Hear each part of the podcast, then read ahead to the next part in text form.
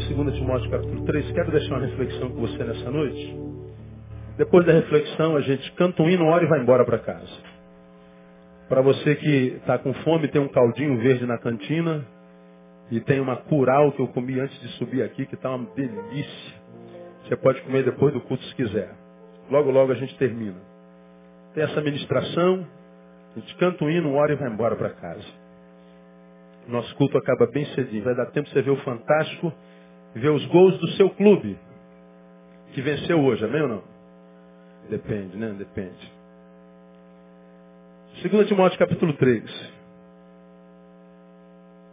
Se você pegar o censo do IBGE último, 2010, entra lá no site do IBGE, pega o censo de famílias, o último censo. Você vai ver lá que esse censo registra o maior índice de divórcio de todos os tempos na nação brasileira, desde que o censo passou a ser feito. De todo o tempo em que se tem censo no Brasil, esse último 2010 foi o censo que registrou o maior índice de divórcio, portanto, de dissolução conjugal. Separação. Racha familiar. Se você entrar no SEBRID, que é o Centro Brasileiro que trata de assuntos de drogas e psicotrópicos no Brasil, você vai ver dito lá que nós temos no Brasil hoje o maior número de jovens drogados de todos os tempos na nação brasileira. Entra lá no site do Sebrid. Anota aí para você conferir depois o maior índice de drogatização de todos os tempos. Eu e você moramos na mesma cidade, no mesmo país e sabemos, porque nós não somos retardados, vemos jornal, o que, por exemplo, o crack está fazendo com a juventude hoje. Toda cidade do Brasil, eu viajo o Brasil o ano inteiro e, parte do ano fora do Brasil, toda cidade do Brasil tem uma área que hoje nós denominamos de Cracolândia. Você já ouviu falar muito nisso. Toda cidade do Brasil, todo lugar que eu vou, eu pergunto a quem me convidou, onde é a Cracolândia aqui? Tem todos, irmãos, sem exceção, em todas as cidades.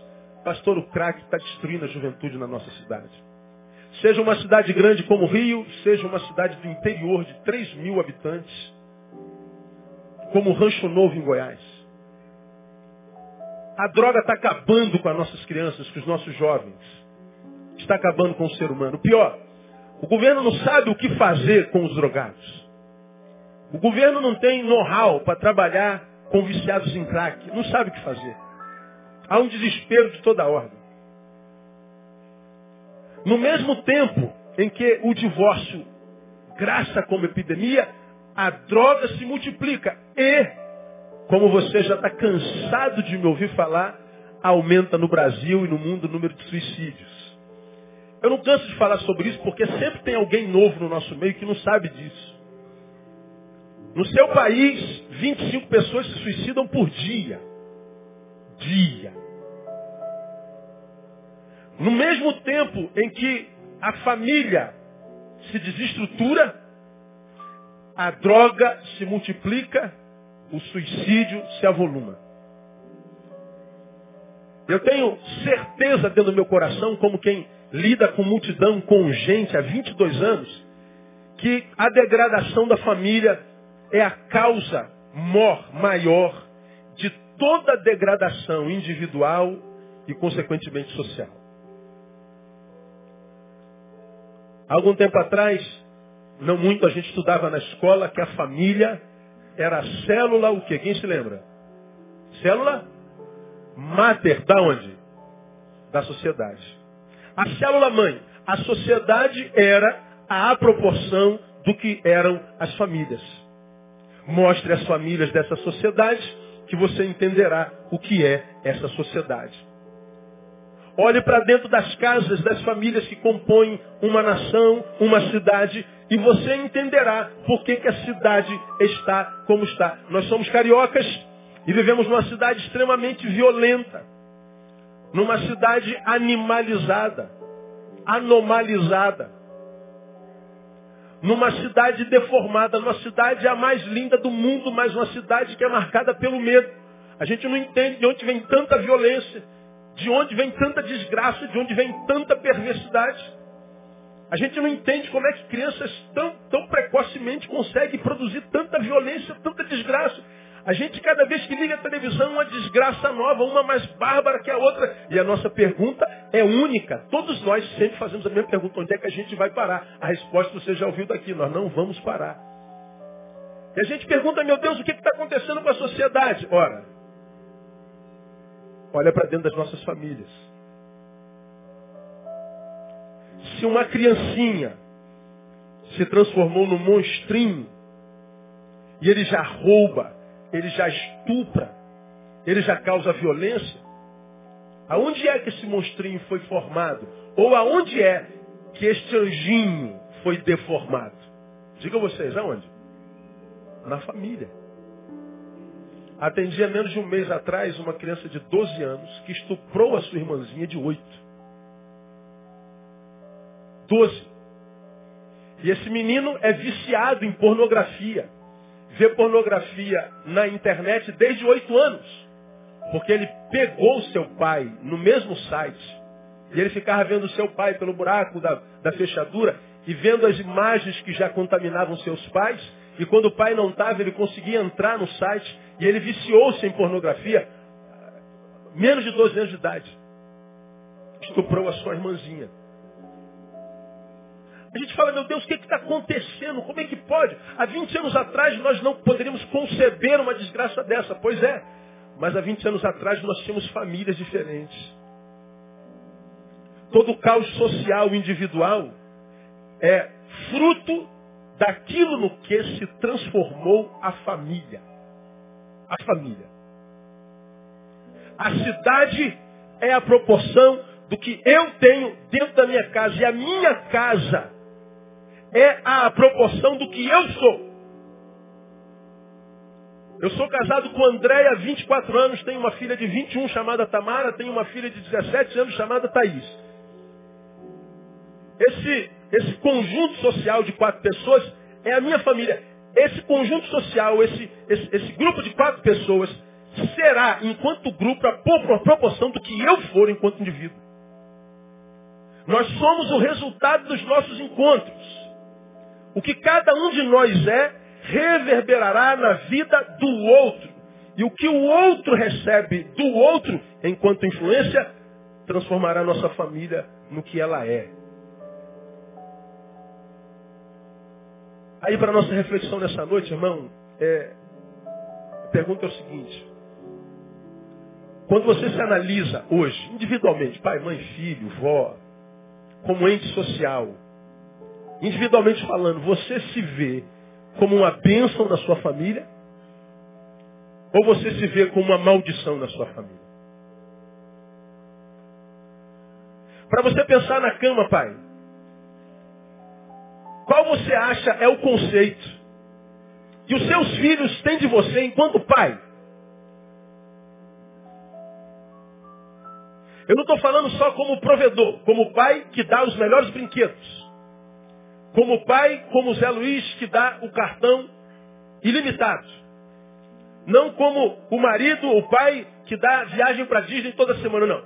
Estou falando como pai presente. Qual você acha é o conceito que seu filho tem de você? Mãe, qual é o conceito que você acha seu filho tem de você enquanto mãe? Ou enquanto esposa? E você, filho?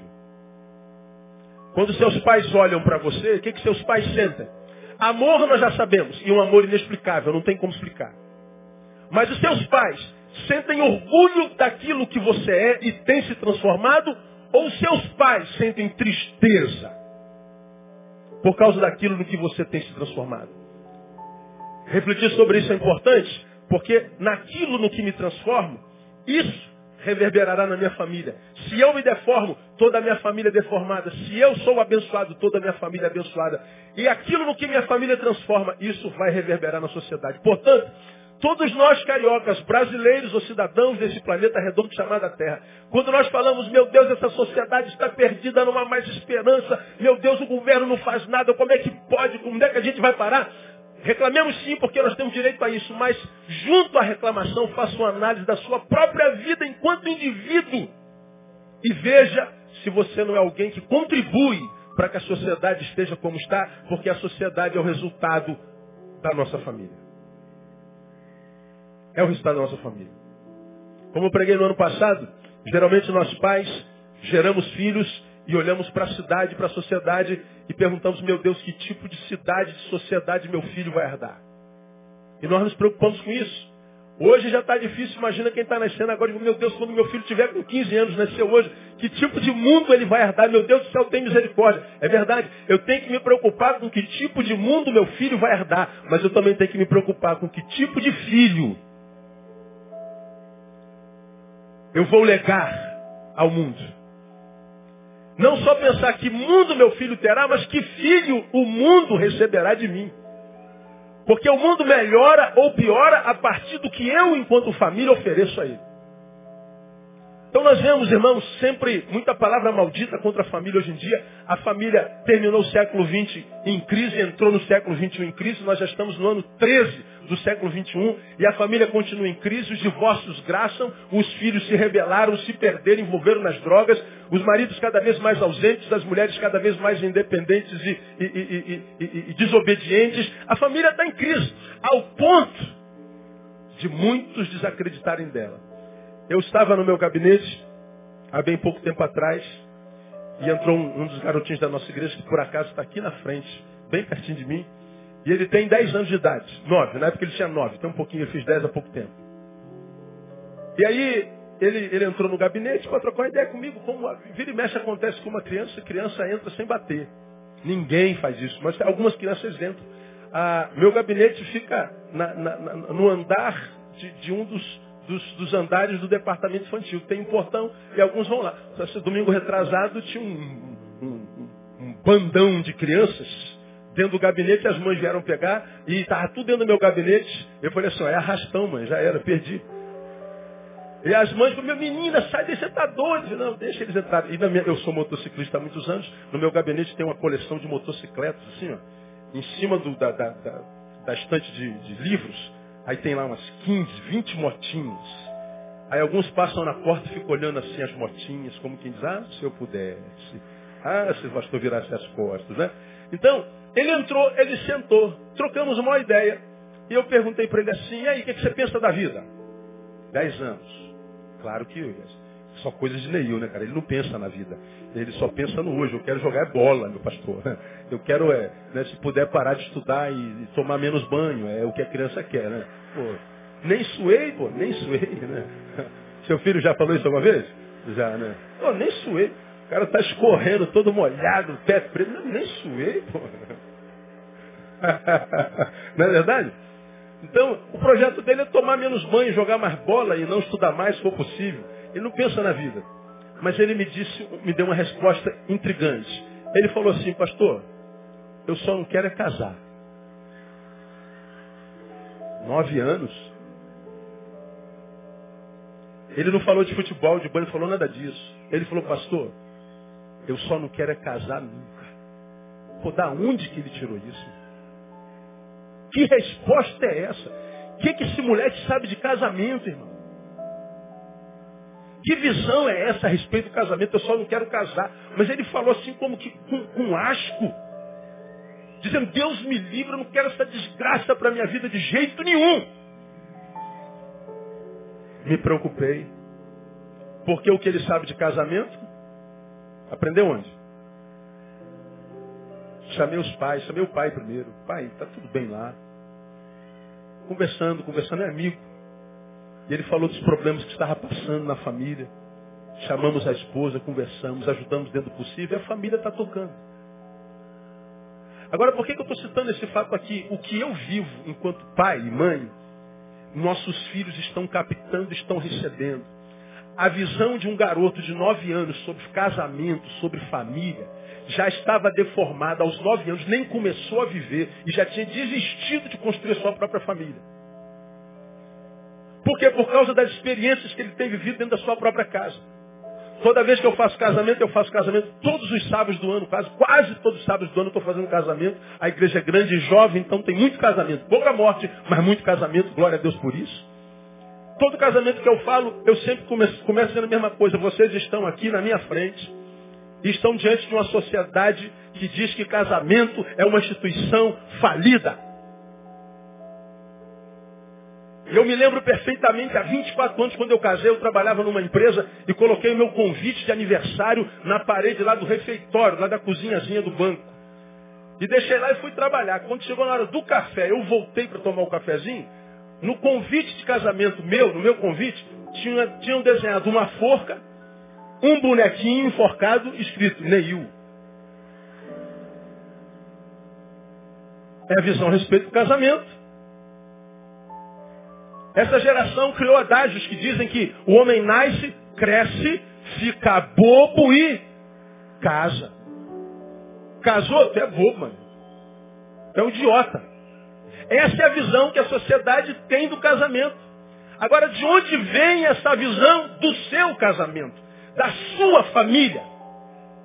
Vem da sua história. Ainda que seja uma visão da boca para fora. Porque a mesma geração que diz que casamento é instituição falida, diz que é falida porque a, a sua família faliu, diz que casamento é falido, diz que casamento é falido porque o dele faliu, da mãe dele faliu, o dele faliu. Agora, ninguém nasceu para viver sozinho.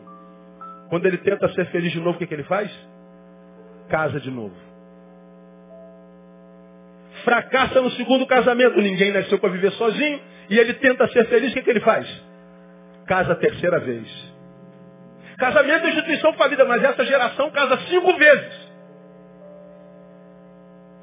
Essa geração colocou uma forca no meu pescoço quando eu fui me casar. Agora ninguém nasceu para viver sozinho, o que, que ele faz? Casa de novo. A gente cria novos modelos de casamento casamentos abertos, casamentos com mais de dois, casamentos com o mesmo sexo, casamento, tudo que é jeito. O que a gente não quer é ficar sozinho, a gente quer família. Nós nascemos em família e vamos terminar em família, porque isso é projeto de Deus na nossa vida, em nome de Jesus. A família é uma bênção. Diga, minha família é uma bênção. Você está do lado de alguém, diga assim, a tua família é uma bênção, rapaz.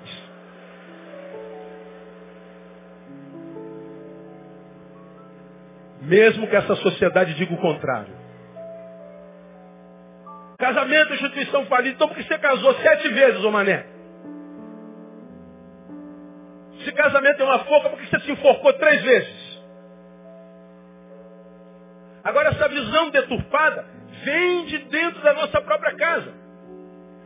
Aí, essa crise que nós vivemos no casamento, essa, essa, essa realidade quase maldita sobre, sobre o casamento, vem de onde, irmão?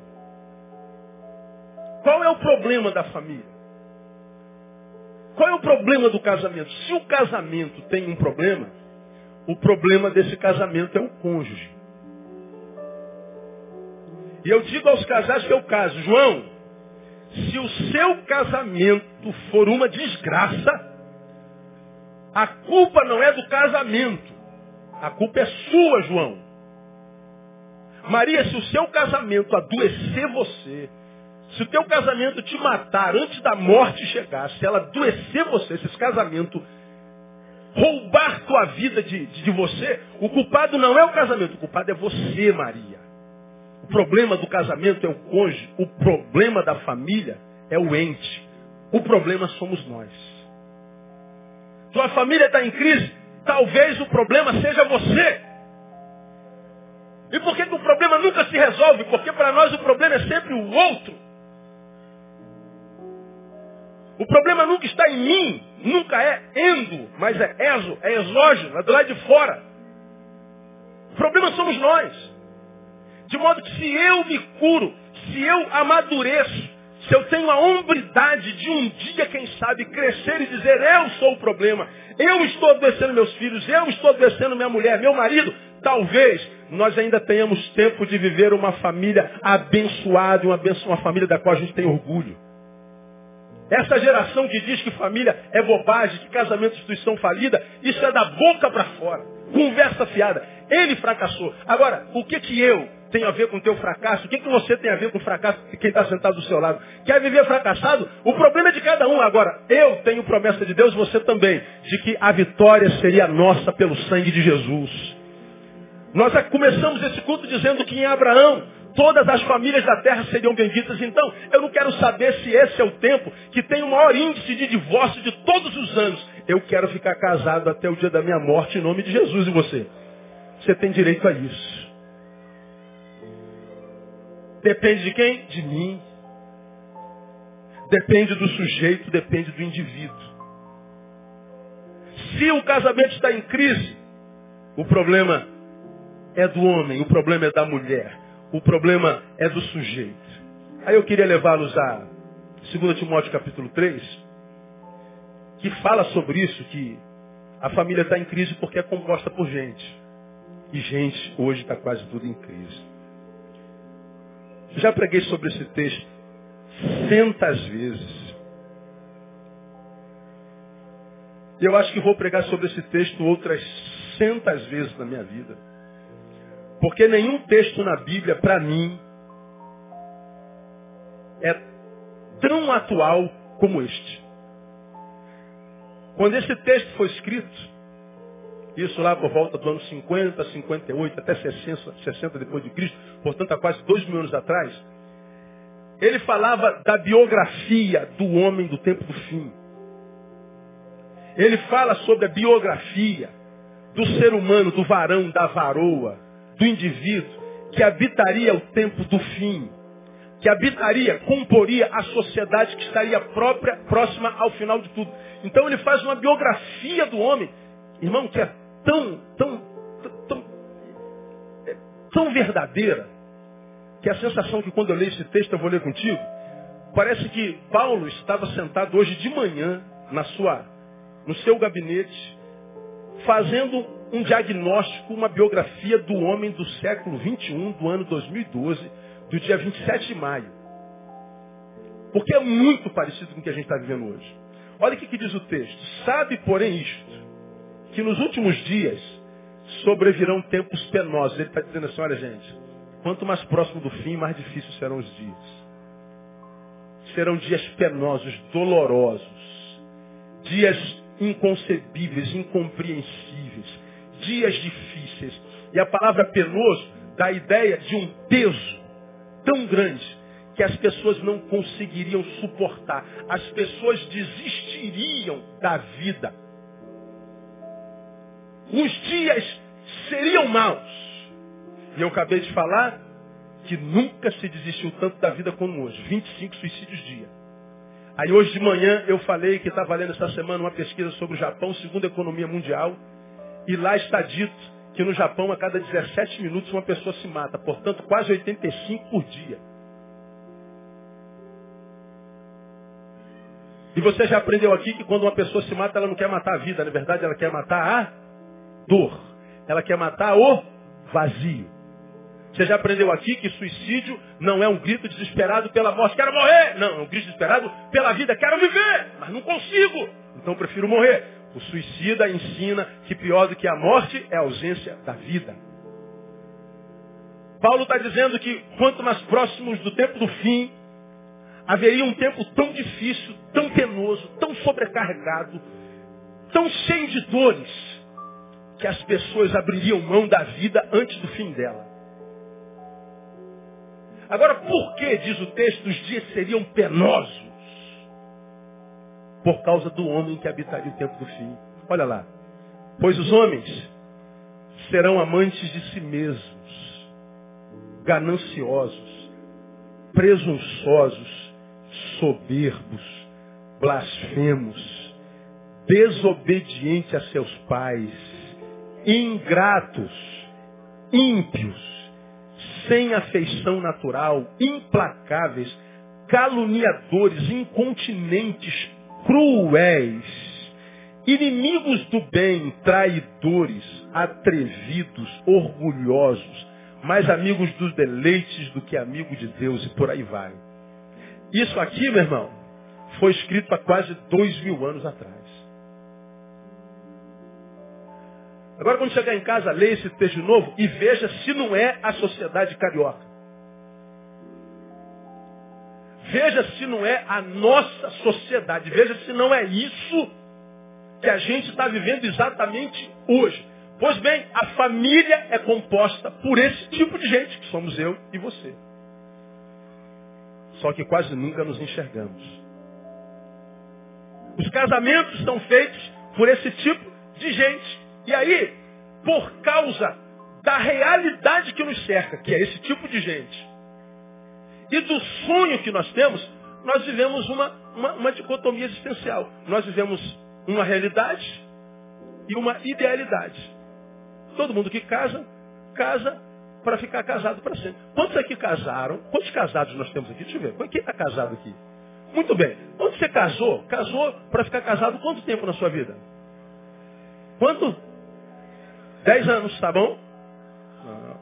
Todo mundo casa para que a gente fique casado até que a morte nos separe. Pergunta para o seu cônjuge, nós vamos ficar assim, amor, até que a morte nos separe? Vamos, amor. Vamos, tá, vamos, topa. Vamos lá. A gente casa para isso. Agora, o que, que acontece? 70% desses casamentos acabam antes do décimo ano. Total. Por quê? Porque nós somos esse homem aqui. De um lado, o sonho. Casados para sempre. Amor eterno. Fidelidade total. Isso tudo caiu no campo da utopia. É só sonho. Porque a realidade é outra. Por causa da realidade, nós estamos perdendo a capacidade de sonhar. Não devemos. Nós devemos aprender a conviver nessa realidade. Eu queria mostrar para vocês hoje algumas realidades sobre a família do tempo presente. A gente já vai caminhar para o fim. Primeiro, vamos falar sobre família quanto aos seus valores individuais. Individuais. No sonho, na, na, na nossa cabeça, está, quanto aos valores individuais, dito o seguinte: a família é aquilo que eu tenho de mais importante na minha vida. A minha família é o que eu tenho de mais importante na minha vida. Quem concorda com essa palavra? Diga amém. Então repita comigo, a minha família é o que eu tenho de mais importante na minha vida. Concorda com essa palavra, amém ou não? Bom, isso é realidade ou é só um sonho? Ou é só um mito? Ah, o que eu possuo de mais importante, que o homem tem de mais importante na sua vida é a família. Mas não é o que esse texto diz. Volta para o texto, versículo 2.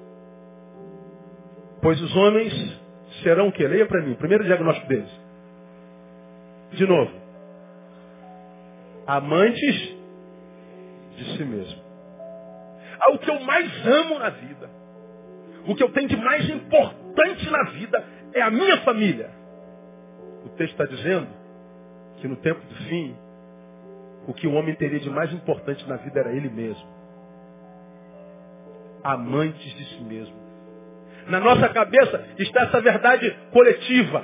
O que eu tenho de mais importante é a minha família. Isso, esse discurso é lindo, irmão.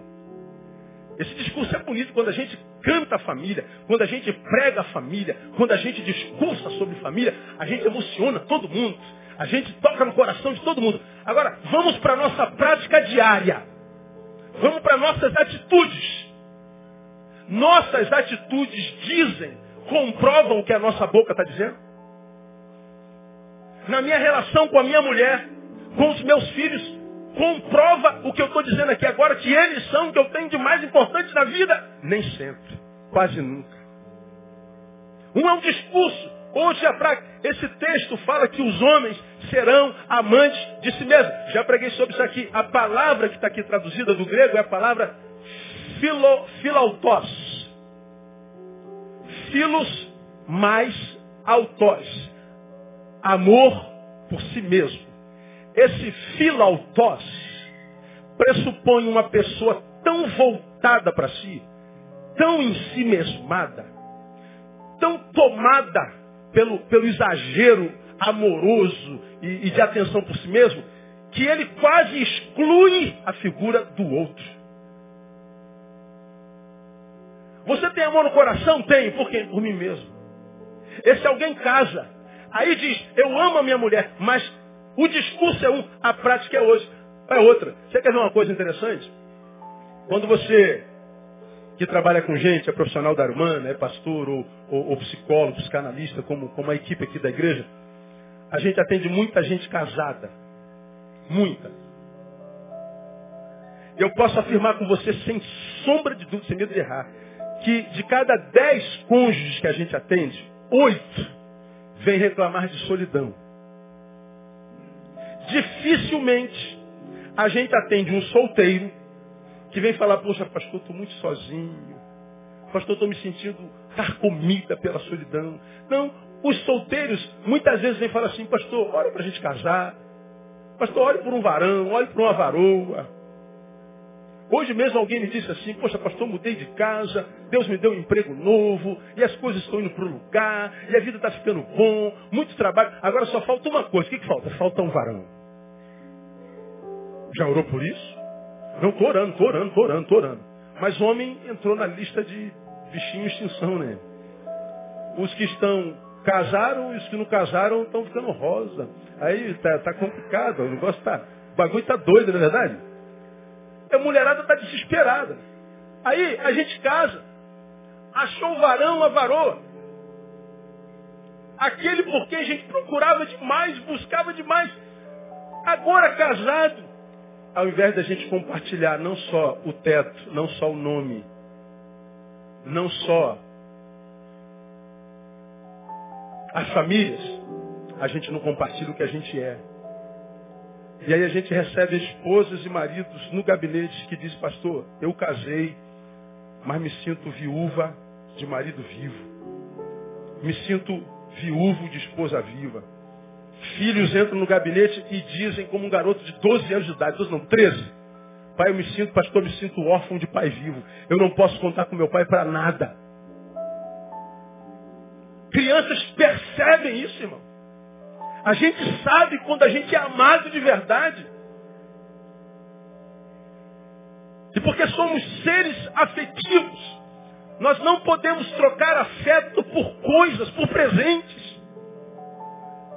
Por que, que as famílias estão acabando? Por que, que os casamentos estão acabando? Porque, embora a gente no discurso diga uma coisa, na prática é outra. A gente, como esse homem aqui da, da esquete, Zé Luiz, a mulher vem dizendo, amor, eu preciso de afeto, eu preciso de presente, eu preciso de conluio, eu preciso de amizade, eu preciso de, de proteção, eu preciso da tua presença. Você tem o cartão mais desejado de uma mulher você tem é, é, é, limite limitado, você já viajou para onde? O que mais você quer? Eu só quero presença.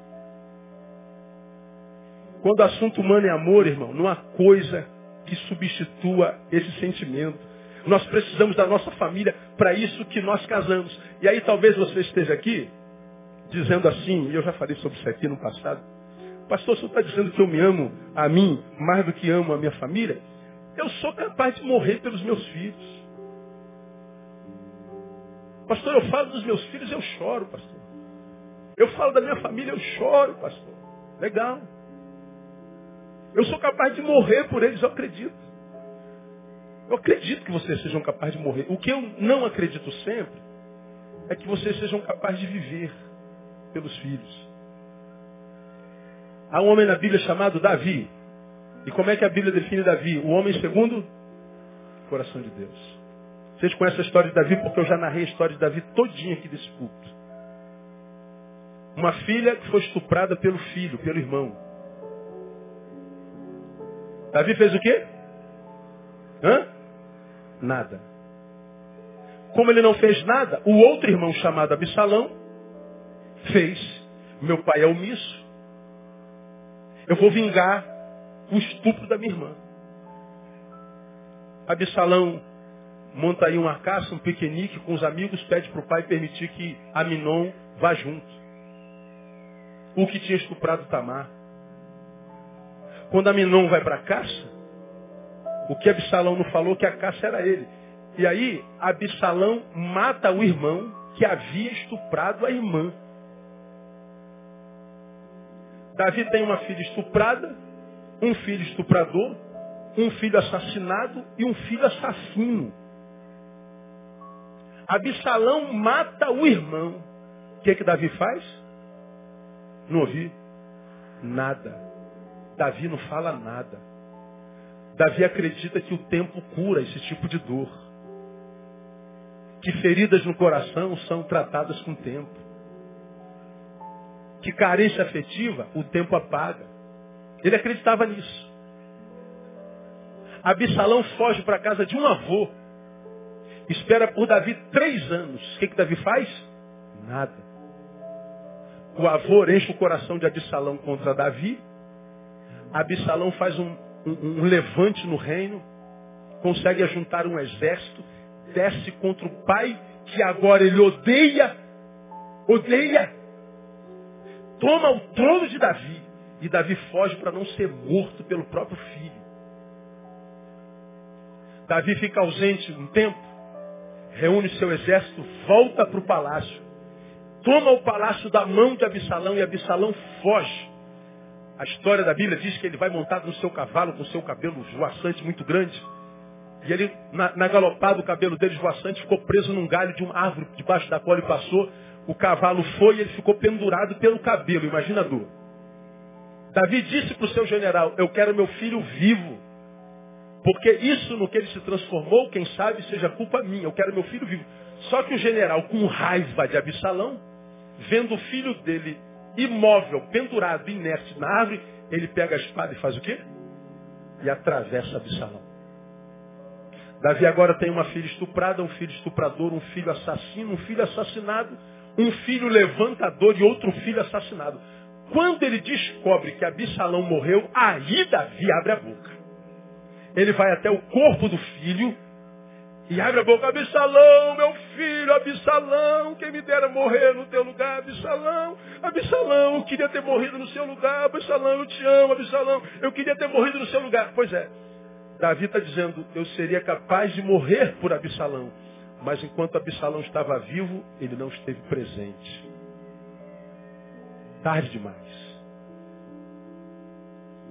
Davi foi o homem segundo o coração de Deus, mas teve a família mais amaldiçoada da Bíblia. Ele era um servo de Deus, mas teve uma família quase diabólica. Porque com Davi eu aprendo que não basta ter Deus quando o assunto é família. Tem que ter pai presente. Tem que ter mãe, tem que ter filho obediente minha porção, minha, minha ação, meu papel na família, transforma a minha família numa bênção ou numa maldição. E eu sei que você não casou para ter uma família maldita, você casou para ter uma família bendita, para ter filhos santos e abençoadores, influenciadores. Depende de quem? De nós, irmãos.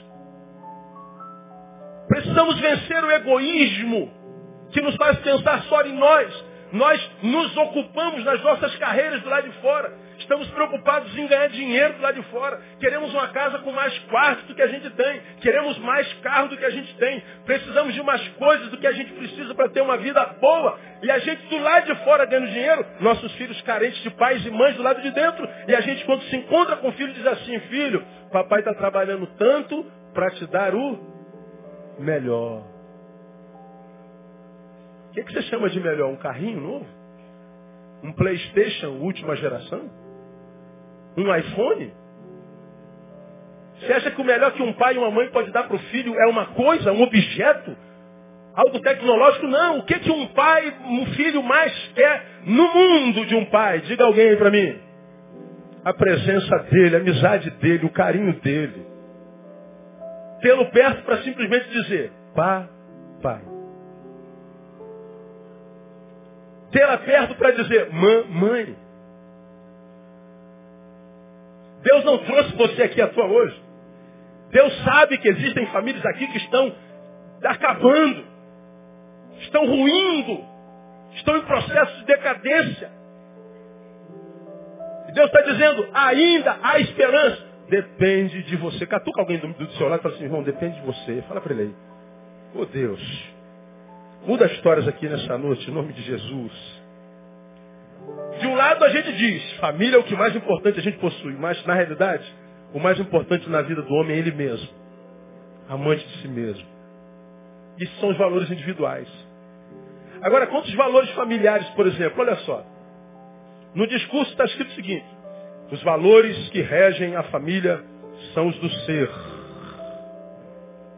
Caráter, honra, respeito, disciplina. Isso é o discurso. Mas na prática não. Na prática os valores que regem a família são os econômicos. Porque está aí, ó, no mesmo capítulo, o primeiro diagnóstico, homens são amantes de si mesmos. Isso gera egoístas. E o segundo diagnóstico, o que, que eles são? São o quê? Gananciosos. Ganância. Começa com quem quer casa, quem, eh, quem casa quer casa. Quem casa quer casa. Aí eu tenho a casa. Depois da casa, o que, que eu quero? Um carro. E depois do carro? Uma motinha uma lavadeira nova, uma geladeira. Aí montou tudo, uma casinha. Búzios. Recebe aí, é meu não? Pode ser dos reis também, a gente não faz muita. Aí depois que tem a casinha na praia, uma casinha em Friburgo, na montanha, e a gente vai de coisa em coisa, querendo enriquecer, querendo ostentar, querendo tudo. A gente só pensa em ter, ter, ter. Por isso, nessa geração é muito comum dizer, minha carreira na frente do amor. Casamentos acabam de cônjuges perdidamente apaixonados, que se amam de verdade, mas não conseguem estar juntos por causa das carreiras profissionais. Mas o senhor está dizendo que eu tenho que abrir mão da minha carreira? Não. Estou falando que você tem que conciliar. Ser uma melhor gestora de si mesmo, melhor gestor de si mesmo. Porque senão você cai naquele quadro a respeito do qual eu falo aqui. Vivemos isso hoje de gente tão pobre, tão pobre, tão pobre, que tudo que tem é dinheiro. Nada mais. Tudo que tem é dinheiro. Agora eu estou rico. Vejam, invejem em mim. Morram de inveja de mim. Olha o meu carro, minha casa.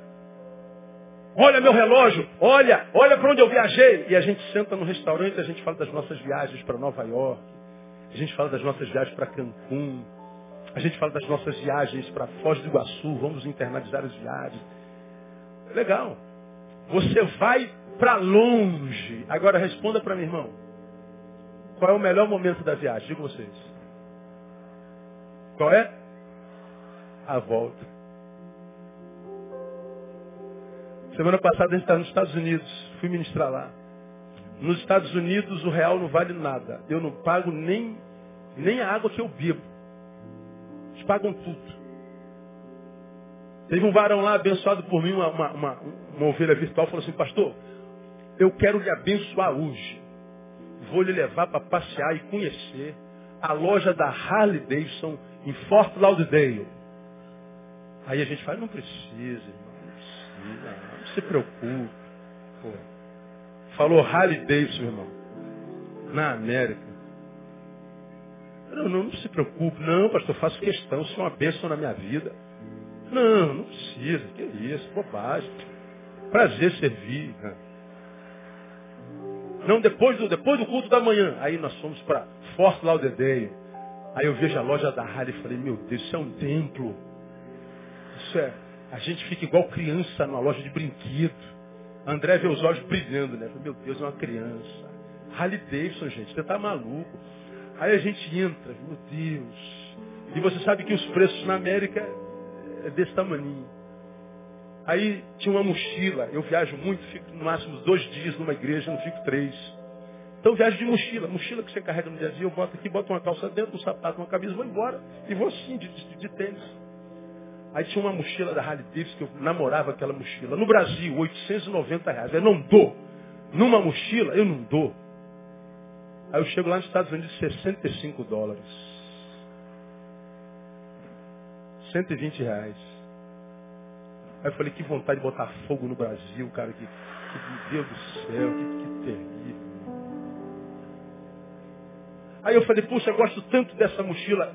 Pega, pastor, é sua. Ah, não precisa, irmão. Não, pastor, pode pegar. Ah, então tá bom, esse presente aqui tá bom. Não, pastor, se o senhor quiser mais coisa, pode pegar. Não, não, não, de jeito nenhum. Aí fui pro setor de roupa, tinha lá uma jaqueta da Harley Davidson.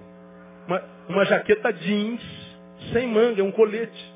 Aqui, 450 reais. Não dou. Ah, doido.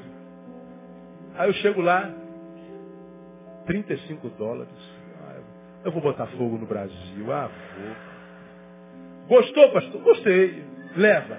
Ah, não, não precisa. Que isso? Vai ficar caro para você. Não, pastor, leva. Aí eu dentro da mochila, que eu não sou. Vai que ele desiste, né, meu? Não, tá bom, tá bom. Tá bom. Não, pastor, gostou de mais alguma coisa? Tem esse óculos aqui da Harley. Não, mas eu já tenho óculos. Gostou, pastor? Leva. Não, não precisa. Não. 20 dólares dentro da mochila. Pô, pastor é maior explorador. Eu, eu nem perguntei no que, que ele trabalha, meu. Eu sei que eu estou levando. Ele me ofereceu. Não tá bom, vambora, vambora. Não, e a pastora? A pastora não escolheu nada. Aí a hipocrisia baixou lá. Não, não precisa.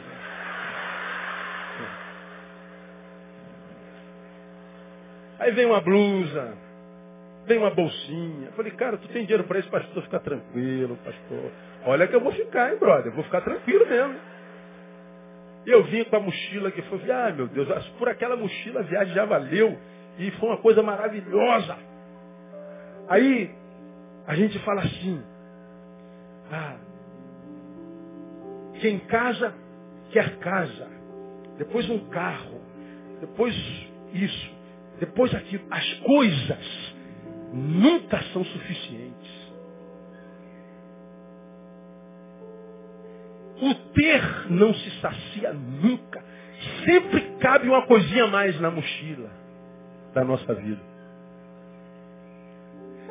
Na ganância de nós, casais, nós casais somos tomados, como eu falo sempre nos encontros de casais, a gente sai de manhã, eu enquanto homem para trabalhar do lado de cá e ela para trabalhar do lado de lá. Saímos de manhãzinha cedinho, inteirinhos. Chegamos no final da noite, cacos, restos. Saímos às 5 da manhã e voltamos às 11 da noite porque fomos para a faculdade, fomos para outro trabalho, fizemos serão, no intuito de ganhar. Meu filho, papai está trabalhando para lhe dar o melhor, mamãe está trabalhando para lhe dar o melhor. E a gente bota o filho para ser criado por terceiro. Graças a Deus quem tem vó, porque tem gente que nem vó tem, mas a avó não substitui a mãe. A avó é uma. Quem tem uma avó aqui, abençoada, que ama muito. Deixa eu ver aqui. Minha avó, diga. É maravilhosa. É ou não é? Mas não substitui mãe. Não é a mamãe. Não é a mamãe. Dizem que mãe educa e vó estraga. É. Ai, meu netinho, pode, pode, meu netinho. Pode, netinho, vai, netinho. E depois que a besteira está feita, entrega para mãe. Neto é melhor do que filho, né? Filho a gente tem que trocar fralda de cocô. Agora quando é avó, só curte, bom, fez cocô, mãe. É o melhor. Aí nós estamos, filho, nós estamos do lado de fora, trabalhando para lhe dar o melhor. Que melhor, irmão? Não há nada que você possa dar ao seu filho que substitua a tua presença. O fato de ter sentado com ele na sala um dia na semana. De ter estado lá um dia na reunião da escola. Eu não tenho tempo para isso, pastor. Acha tempo. Porque esse tempo vai reverberar no seu filho para sempre. Talvez seja esse tempo daquela chata daquela reunião que vai livrar o teu filho da desgraça do crack.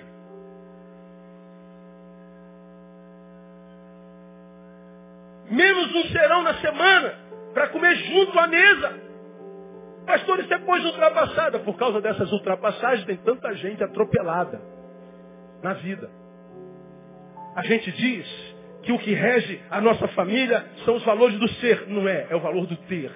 Por causa da ganância, por causa do dinheiro, por causa do amor por si próprio exacerbado, que quer ter sempre mais e ser mais, nós temos legado a nossa família segundo plano, se é que elas ainda estão no nosso plano. E depois a gente chora que nada do que a gente tem não completa a nossa vida. Você vai descobrir que o teu dinheiro pode comprar a casa mais linda, mas não compra um lar. Compra tudo, menos o essencial. Deus nos exorta hoje para que nós façamos uma revolução na nossa vida, uma revolução de valores que são do reino de Deus, prazer de estar com a nossa casa. E se a gente faz isso, irmão, nossa família vai ser bênção para o resto da vida. E eu termino minha, minha, minha palavra dessa noite. Quanto aos valores individuais, a família é o que mais importante o homem possui, não. É importante na vida do homem ele mesmo. Quanto aos valores familiares, os valores que regem a família são os do ser. Os valores que regem a família, na verdade, são os econômicos e os capitalistas. Aí, eu diria para você o seguinte: não dê a matéria, a coisa, ao material, ao mensurável, não dê a matéria um sentimento devido somente a um igual. Ah, pastor, eu amo o meu trabalho. Seu trabalho não pode te devolver esse amor. Ah, pastor, eu amo esse carro. Seu carro não pode lhe devolver esse amor. Pastor, eu amo a minha igreja. Vivo enfurnado nela o dia inteiro. Sua igreja não pode devolver esse amor. Quanto mais você ama a coisa, mais vazio de amor você fica, porque ele não volta. Amor se dá a um igual. Quanto mais eu amo aquela mulher, porque amada ela me ama. Então, quanto mais eu amo, mais eu me enriqueço. Quanto mais eu amo minha família, mais ela me ama. Então, mais forte eu fico. Agora, quando eu abro mão do amor dela por causa da minha bateria, meu Deus, eu durmo com essa bateria, eu acordo com essa bateria, eu só penso nessa bateria. Onde não toca na minha bateria, essa bateria não pode devolver a você. Você vai se sentir vazio e vai desistir da vida mais cedo ou mais tarde. Por último, quanto aos valores sentimentais. O sentimento que prevalece na família é o amor. Discurso. Na família o sentimento que prevalece é o individualismo. Capítulo 3 diz que o homem seria sem afeição natural.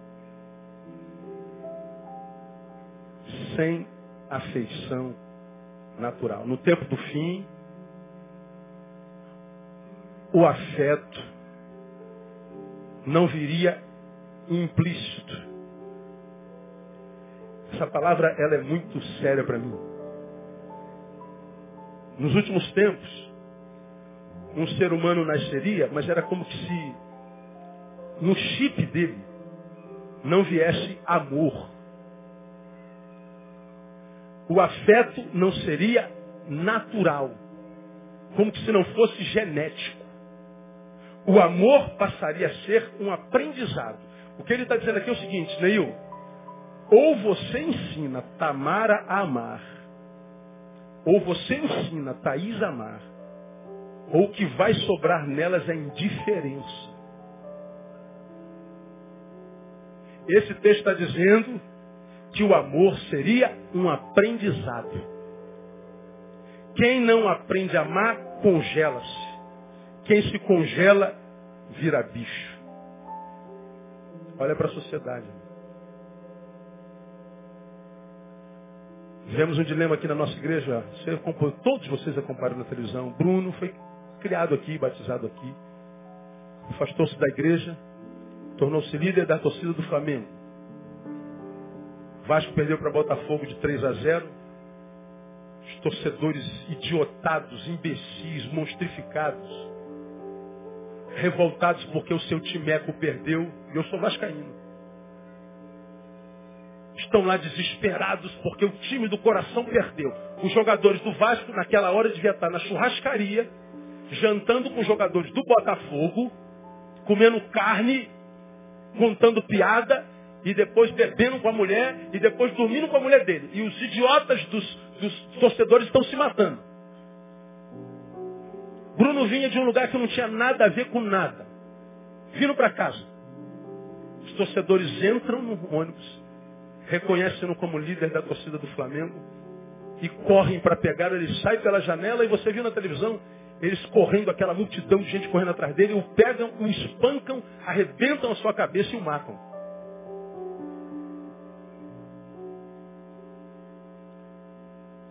Você diz, pastor, como é que alguém consegue jogar uma pedra na cabeça de um semelhante? Você viu aquele torcedor do, do, do Cruzeiro lá em, em BH, que depois de um jogo jogaram no chão e chutavam sua cabeça, uns pulavam em cima da cabeça dele. 20 pessoas, morreu. Meu Deus, como é que pode? Como é que um garoto estupra a irmã de oito? Como é que alguém espanca uma velhinha?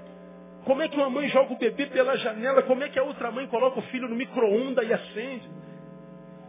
Como é que uma mãe joga um filhote na, na, na, na, na, pampulha? Como é que, meu Deus, o que está acontecendo, meu Deus do céu? De onde vem essa perversidade? De onde vem essa capacidade de dar um tiro na cabeça do outro? Se essa mulher não vai ser minha, não vai ser de mais ninguém. E a gente esquarteja a mulher, joga dentro de uma mala e bota na rodoviária. Como que isso acontece? Falta de amor natural. Afeição natural, meu irmão. Você quer ser amado pela sua família? Ensine-os a amar. Você quer que seus filhos tenham uma esposa abençoada? Ensine-os como é que se trata uma esposa? Você quer que a sua filha seja uma esposa que tenha um marido abençoado? Ensine a sua, esposa, a sua esposa, a sua filha a ser esposa. Ensina com a tua atitude, com a tua prática. Você quer que Deus abençoe teu filho com a varoa de Deus? Transforme teu filho no varão de Deus, porque Deus não dará uma mulher dele para um filho que não é dele. E vice-versa. Desde que minhas filhas nasceram, oro pelos maridos dela e morro de medo. Preguei aqui ano passado. Você cria sua filha a vida inteira, 20 anos. Se ela se apaixona errado, você perde sua filha. Então quando Tamara, Tamara está namorando, eu falei, ai meu Deus do céu, tem misericórdia. Quem é esse cara? De onde ele veio? Eu quase tua mão para trás, diz teu nome e de onde você veio.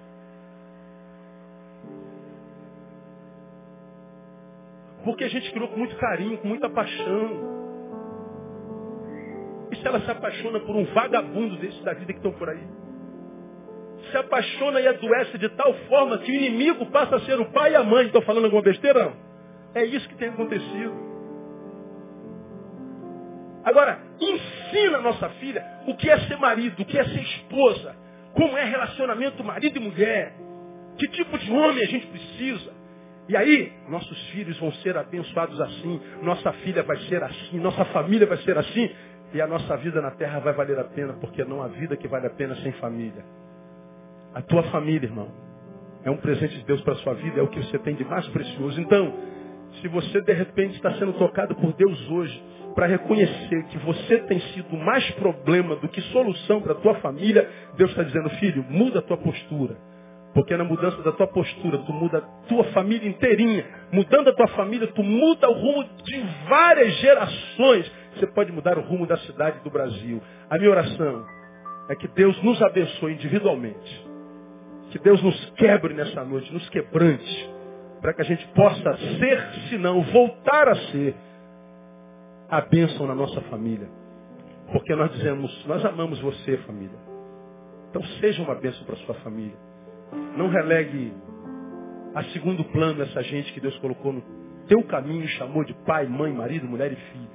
Porque eles são aqueles que estarão lá na tua morte. São eles que vão estar contigo até o fim. Famílias são aqueles que ficam conosco quando todos os outros nos abandonam. Então valoriza por essa gente aí.